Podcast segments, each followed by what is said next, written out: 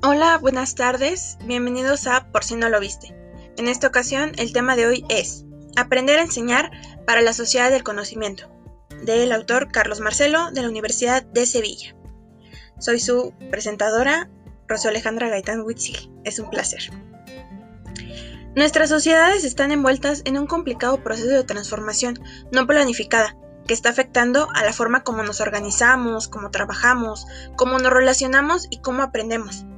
Nuestros alumnos disponen hoy en día de muchas más fuentes de información que lo que ocurría ni hace 10 años, provocando un replanteo de las funciones que tradicionalmente se han asignado a las escuelas y a los profesionales que en ella trabajan, debido a las nuevas tecnologías de la información y comunicación, replanteando nuevos escenarios educativos y escolares para aprovechar las nuevas oportunidades que la sociedad nos está brindando en cuanto a información y de esta forma tener la capacidad de ofrecer la mejor educación a la que todos los alumnos tienen derecho y formar líderes de cambio que la sociedad está demandando.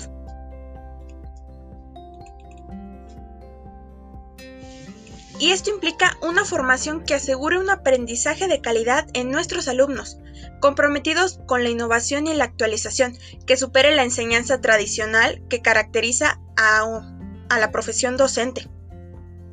Una formación que consolide un tejido profesional a través del uso de las redes de profesores y escuelas que faciliten el aprendizaje flexible e informal. En definitiva, que contribuya a reprofesionalizar la docencia, frente a aquellos que pretenden simplificar lo complejo del acto de enseñar.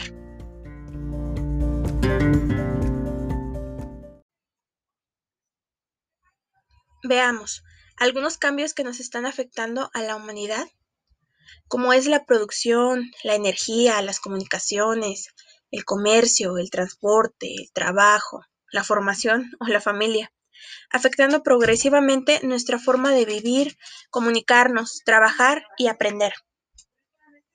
El declinar el modelo de la familia nuclear ha generado la aparición de distintos modelos familiares, entre los que figuran las familias monoparentales, que son las que agrupan a los hijos de diferentes matrimonios, es decir, son familias formadas que vienen de divorcios.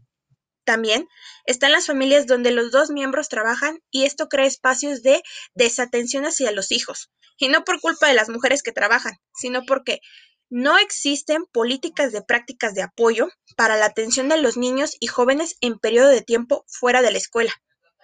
Y lo mismo podríamos decir de la atención a las personas mayores. Porque si todavía existe en casa la figura de los abuelitos, llega el momento en que los abuelitos no tienen la capacidad de brindarles la atención debida, e incluso ellos también sufren de desatención. En definitiva, los cambios en las condiciones familiares están afectando y mucho a la escuela y su función social, porque están asumiendo que la escuela tiene la función de socialización, de cuidado y atención que antes correspondía a la familia. Pero también vemos a una escuela que empieza a sentir el descenso de la natalidad y el incremento visible del envejecimiento de la población. También nos encontramos con las nuevas generaciones denominadas generaciones Nintendo, porque emplean las nuevas tecnologías que tienen presencia en el mercado como consumidores activos, pero con una tendencia al individualismo, la fragmentación y la poca implicación política.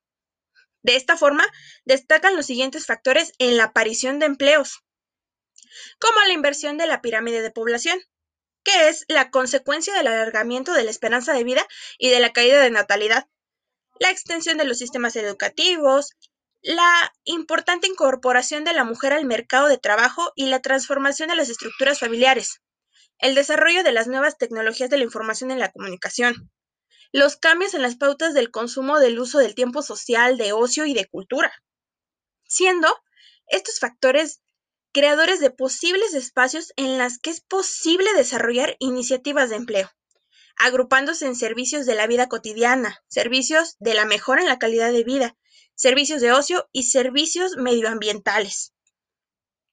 Como consecuencia de todo esto, nos damos cuenta de que la división clásica entre el mundo del estudio y el mundo del trabajo está dejando de tener sentido, porque la formación inicial es una formación básica que nos, que nos permite empezar a desenvolvernos en el mercado laboral, pero ya estando ahí es todo menos estable. Es decir, Nuestros conocimientos que aprendemos en la formación inicial tienen una fecha de caducidad fijada, porque se debe estar en condiciones de aprovechar y utilizar toda la vida cada oportunidad que se presente de actualizar, profundizar, enriquecer ese saber y el de adaptarse a un mundo en permanente cambio. Y en nuestro contexto, las estructuras y procesos que facilitan este aprendizaje toman el nombre de formación. En otro tiempo, uno se formaba para toda una vida. Hoy en día nos pasamos la vida formándonos.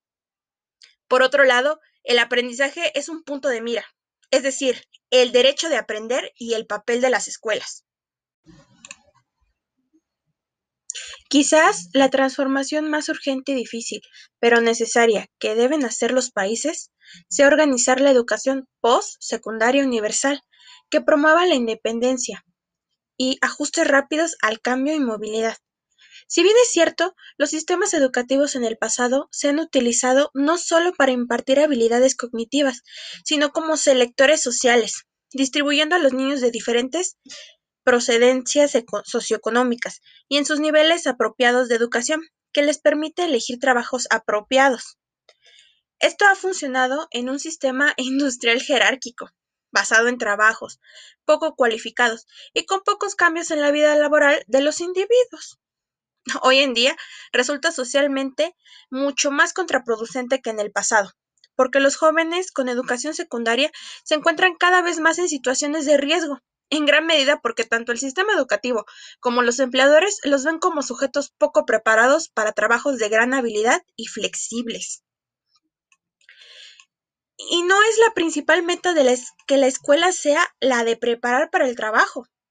Una ciudadanía activa no puede construirse con sistemas educativos obsoletos en cuanto a su organización y estructura, tanto didáctica como curricular. Esto nos dice que el aprendizaje tiene lugar en las aulas, no en el mundo, que hay chicos listos y no tan listos. Y esto es inevitable, porque la escuela comunica la verdad y el aprendizaje es individualista, y la competencia acelera el aprendizaje. Otro punto es que las escuelas convencionales agrupan a los estudiantes de la misma edad en periodos fijos de tiempo y no existen razones educativas que puedan justificar este enfoque, porque la diversidad de aprendizaje de los individuos muestra que es absurdo esperar que todos los alumnos en una misma edad aprendan la misma cantidad de contenidos en la misma cantidad de tiempo. Chapman y Aspin plantean una serie de principios, como es ofrecer oportunidades educativas que responden a los principios de eficacia económica, justicia social, inclusión social, participación democrática y desarrollo personal. También la necesidad de reevaluar los currículums tradicionales y las formas de enseñar en respuesta a los desafíos educativos producidos por los cambios económicos, sociales y las tendencias asociadas al surgimiento de una economía del conocimiento y una sociedad de aprendizaje.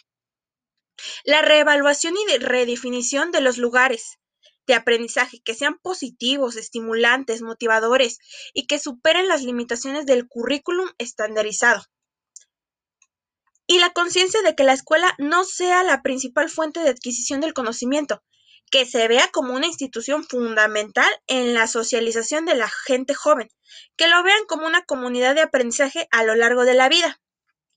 Se requieren escuelas y profesores comprometidos con el aprendizaje continuo, flexible y en colaboración que promueven la comprensión, la diversidad y la indagación. Es importante mencionar y hacernos estas preguntas. ¿Qué y quién será profesor? El profesor tradicional seguirá siendo importante, pero la distinción entre profesores y estudiantes será más diluida. Los estudiantes serán profesores y los profesores deberán seguir aprendiendo y los padres podrán ser recursos adecuados. ¿Qué currículum? Será muy difícil definirlo debido a la revolución del conocimiento y debido a las necesidades cambiantes de los alumnos. ¿Qué tipo de texto? La información proviene del libro o de los ordenadores, como un CD-ROOM. Y por último, ¿qué será una clase? Donde la mayor parte de la información no está en las escuelas, sino en los ordenadores, bibliotecas, locales comunitarios, en los medios y en los lugares de trabajo. Estos distintos escenarios pueden ayudarnos a comprender las posibilidades, pero también los riesgos de no afrontar los cambios necesarios en la, dirección adecuada. Escenario 1. Sistema escolar burocrático. Aquí la educación y la escuela es politizada. Hay posición en cambios radicales a pesar de las quejas. Como metas y función atienden el currículum común, a los exámenes y estándares y tienen una certificación normal. Escenario 2. El mercado en el sistema escolar, donde hay reducción en la confianza en el valor público de la educación. Hay una cultura de competencias entre escuelas. Sus metas y funciones basados en indicadores, eficiencia y calidad como criterios. Declinan las estructuras curriculares establecidas dan énfasis al conocimiento y habilidades de actitudes de riesgo y cooperación. Hay homogeneidad entre los grupos de clases y límites a la permanencia en la escuela. Escenario número 3. Escuelas o centros sociales. Existe reconocimiento de valor de la educación pública y de recursos públicos. Tienen cooperación entre las autoridades y profesores y el papel de la escuela como centro de la comunidad. Son metas a seguir porque tienen transmisión y legitimación y acreditación del conocimiento, pero se hace creciente énfasis en resultados sociales y culturales. Tienen diversas formas de reconocimiento de competencia. El aprendizaje a lo largo de la vida es explícito y reducen las igualdades y hay una ampliación de la diversidad. Escenario número 4. Escuelas como organizadores que aprenden. Hay un amplio acuerdo sobre la educación como bien público. Existe un alto apoyo a las escuelas y preocupación por igualar las diferencias. Como metas y funciones tienen un currículo con elevadas demandas, mayor especialización, valor del certificado escolar, desarrollos innovadores en evaluación y certificación un aprendizaje a lo largo de la vida explícito y obviamente inversión en reducir desigualdades. Escenario 5. Redes de aprendizaje y sociedad en red. Hay una generalización insatisfactoria con la escuela como institución por su naturaleza burocrática e incapacidad. Desafío por las escuelas de clase alta, como metas y funciones tienden a declinar de una estructura curricular establecida. Existe un desmantelamiento del sistema escolar. Escenario 6. Éxodo de profesores.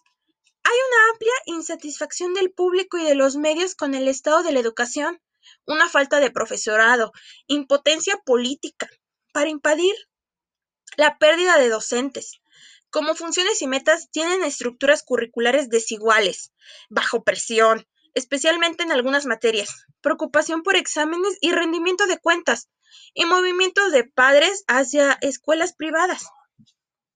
Los modelos anteriores hacen referencia a la educación básica. Ahora, comparándoos con organizaciones y estructuras los mismos escenarios, donde el escenario 1 tiene un sistema escolar burocrático, modelo un profesor, una clase. El uso de las tecnologías de la información y comunicación, pero sin cambios en la enseñanza. Como división geopolítica, el Estado mantiene el control, alguna descentralización de las escuelas y presión por los informes internacionales. ¿Qué pasa con el profesorado?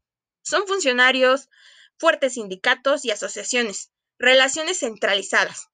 Hay un estatus profesional, modelos de oficio y una creciente atención a la formación permanente y esfuerzo por retener a los profesores. En el escenario 2 hay privatización, es decir, acuerdos público-privado, un sistema de cheque, individualización y educación en casa, uso de las tecnologías de la información y la comunicación y existen redes donde hay ganancia. Como división geopolítica, agencias internacionales de acreditación, Diversos promotores se introducen en la educación y considerable reducción de las autoridades públicas de educación. El profesorado indiferenciado con un nuevo profesionalismo, con diferentes perfiles, público, privado, tiempo completo o parcial. Son profesionales a la demanda, dependiendo del mercado, y acreditación para profesionales que ejercen en la enseñanza. Escenario 3. Hay escuelas menos burocráticas, escuelas abiertas, estudiantes diferentes, mayor mezcla intergeneracional. Hay revisión en las divisiones entre educación primaria y secundaria y mayor uso de las TIC, en especial para comunicación entre alumnos, padres, profesores y comunidad. Como división geopolítica, nuevas formas de, de organización. Hay dimensiones local de la escuela, apoyando en casos de infraestructuras débiles. El profesorado con alto estatus, pero no a tiempo completo. Tipos de contratos variados y más relación entre la enseñanza con otras responsabilidades de la comunidad. Escenario 4. Como organizadores de estructuras escuelas, como organizaciones que aprenden, organizaciones más planas, enfoque de equipos, atención al nuevo conocimiento, amplia mezcla en edad, grados y variedad. Las TIC, muy desarrolladas como herramientas de aprendizaje, análisis y comunicación, y hasta relaciones entre las escuelas, con educaciones terciarias e industrias del conocimiento.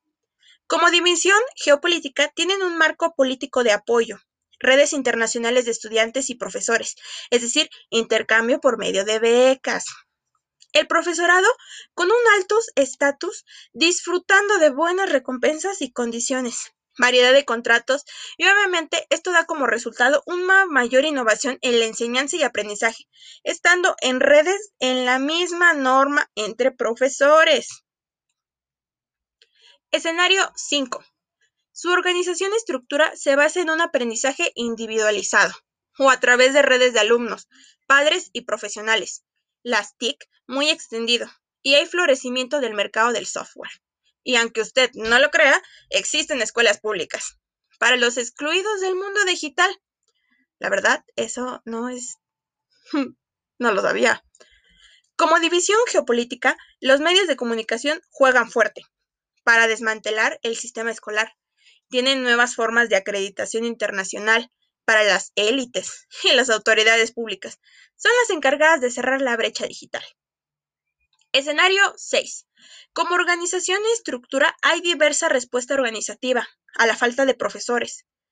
Vuelve a métodos tradicionales en respuesta a la caída de estándares y un amplio uso de las tecnologías de la información y la comunicación, como alternativa a la escasez de los profesores como división geopolítica, se incrementa el interés de las empresas y medios de comunicación en la educación. Hay préstamos de profesores entre países.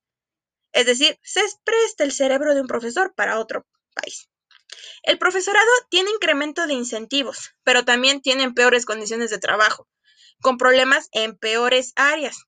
Hay un esfuerzo por incorporar a profesores jubilados y crecen semiprofesionales que atienden en casa.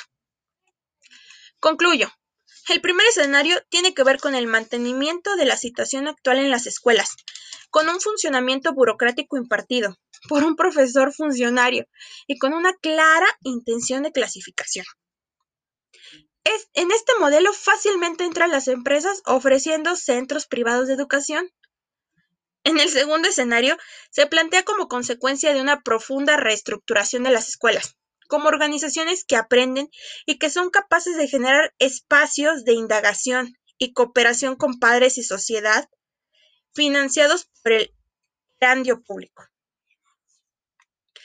Fuerte compromiso de los profesores para el desarrollo y mejora de la calidad en la educación que imparten. Los dos últimos escenarios corresponden a escuelas que dejan de ser instituciones educativas hegemónicas y aparecen nuevas oportunidades de aprendizaje que utilizan el Internet como vehículo de formación y conocimiento.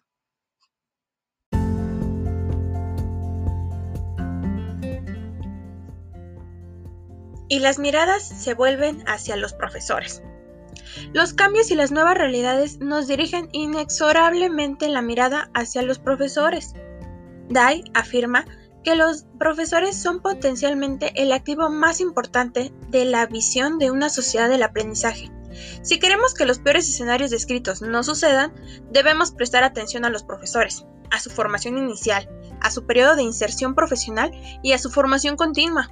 Pero, ocurre que, a la tarea de enseñar a los profesores, siguen enfrentándolos en solitario. Solo los alumnos son testigos del actual profesión de estos docentes, de cómo actúan. Este aislamiento está favorecido por la arquitectura escolar, que organiza las escuelas en módulos estándar, así como la distribución del tiempo, el espacio, la existencia de normas de independencia y privacidad entre los profesores. Aunque, aunque, la soledad tiene su ventaja porque les facilita la creatividad individual y libera a los profesores de algunas presiones con el trabajo compartido, también les priva de la estimulación del trabajo por los compañeros y se deja de recibir el apoyo necesario para progresar a lo largo de la carrera. Y esto demanda una redefinición del trabajo del profesor, donde deben ser una autoridad que distribuye los conocimientos hacia un sujeto que espera crear y también orquestar ambientes de aprendizaje complejos y que desarrollen actividades apropiadas para que los alumnos puedan construir su propia comprensión del material a estudiar, trabajando con ellos como compañeros en el proceso de aprendizaje. El profesor debe replantarse aprendizaje, enseñanza, currículum, tareas, medición social, herramientas y evaluación, en el antes y ahora. Con estas respuestas, conducirlo a una estructura escolar más flexible y adaptada a las posibilidades y necesidades individuales de los alumnos. La escuela debe promover a los alumnos una identidad propia, como personas con capacidad de aprender, de ser responsables y de emprender. A esta situación se le denomina aprendizaje autorregulado, en el cual se genera en los alumnos un estilo propio de implicarse en la resolución de tareas, estableciendo sus propias metas, planteando sus propias estrategias, procesando información y encontrando recursos para aprender. Un profesor más centrado en el aprendizaje que en la enseñanza cuida de la organización y disposición de los contenidos para el aprendizaje de los alumnos, mediante tareas individuales y en grupo. Este modelo de enseñanza, centrado en problemas, donde los alumnos no son receptores pasivos de datos estadísticos, sino que deben resolver problemas utilizando para ello los contenidos adquiridos. La profesión docente ha ido cambiando por la necesidad de ampliar las tareas habituales asignadas a los docentes. El avance imparable de las nuevas tecnologías determina una progresiva desprofesionalización, que no es otra cosa que una sociedad con aprendizaje donde todo el mundo enseña y aprende y nadie es un experto. El profesionalismo extendido se concreta en las actuales demandas a los profesores para que trabajen en equipo, colaboren, planifiquen conjuntamente, pero que también realicen funciones mentoras realizadas con la formación inicial de los profesores.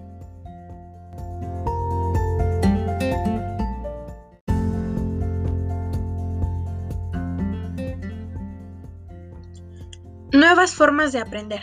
Sí, es verdad que los profesores se siguen formando de manera continua, pero no pueden seguir siendo iniciativas individuales y exclusivamente formales, sino que deben tener una meta u orientación hacia el aprendizaje a lo largo de la vida, que no es otra cosa que la actitud de desafío, capacidad de emprender, autoestima, innovación, un desarrollo del potencial humano para estimular y capacitar a las personas, para adquirir conocimientos, valores, destrezas, confianza, creatividad y disfrute a lo largo de su vida.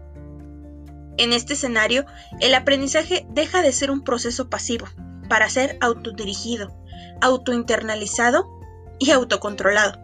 Así, el aprendizaje no solo es dirigido por el profesor, sino centrado en los alumnos, es decir, el formador controla el aprendizaje y el alumno controla el aprendizaje informal. Porque el formal se planifica, el informal no. El aprendizaje formal se desarrolla en instituciones educativas y es muy predecible.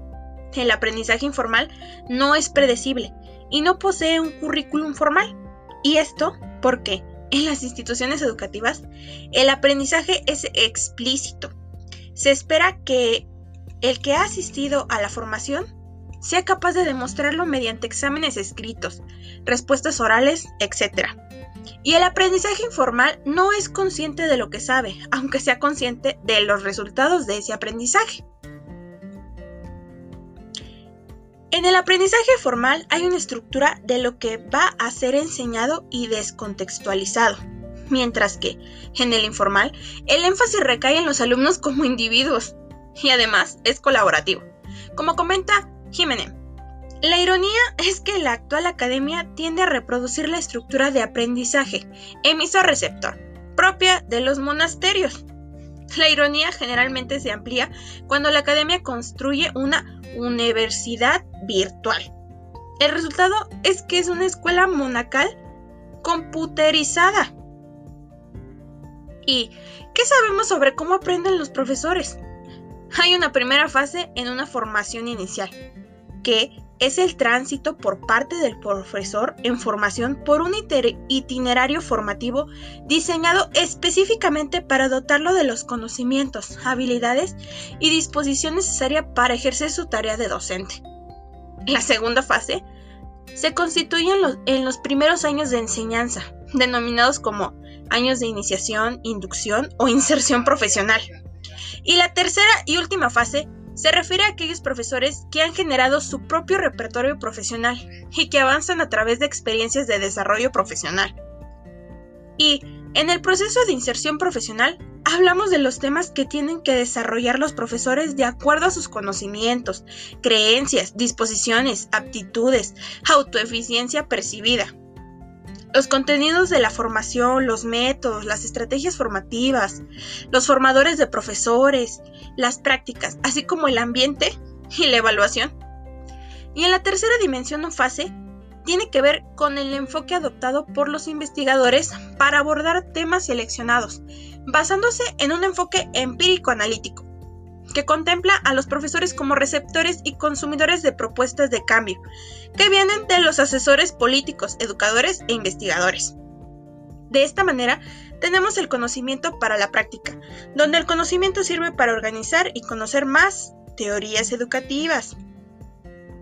El conocimiento en la práctica, donde la enseñanza es una actividad incierta y espontánea, contextualizada en respuesta de la vida diaria de las escuelas y en las clases, y el conocimiento de la práctica se incluye dentro de la línea de investigación cualitativa, pero cuando el profesor es denominado investigador, no antes y no después.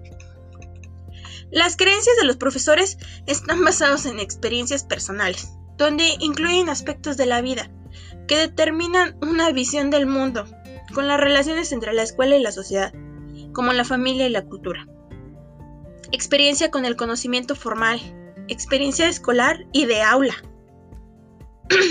Concluyo. Podemos tener la sensación de que vamos avanzando en el conocimiento sobre aprender a enseñar, pero si miramos a nuestro alrededor, vemos que muchas de las prácticas permanecen.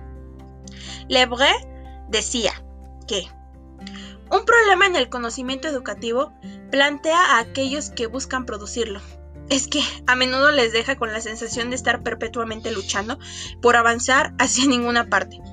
Si Sisifo fuera universitario, su campo sería la educación. Al final de una larga y distinguida carrera, muchos investigadores en edad de jubilarse suelen encontrarse que aún se encuentran trabajando en los mismos problemas que abordaban al comienzo de su carrera. Y bueno, con esto concluyo con nuestro tema del día de hoy. No me queda más que decir que espero que tengan un excelente día y espero disfrutaran de este interesante tema. Aprender a enseñar para la sociedad del conocimiento parece ser algo difícil, parece ser algo profundo. Sin embargo, creo que todos tenemos esta capacidad de comprender de lo que se nos está hablando. No estamos cerrados hoy en día. Parece ser que sí, pero en realidad no es verdad.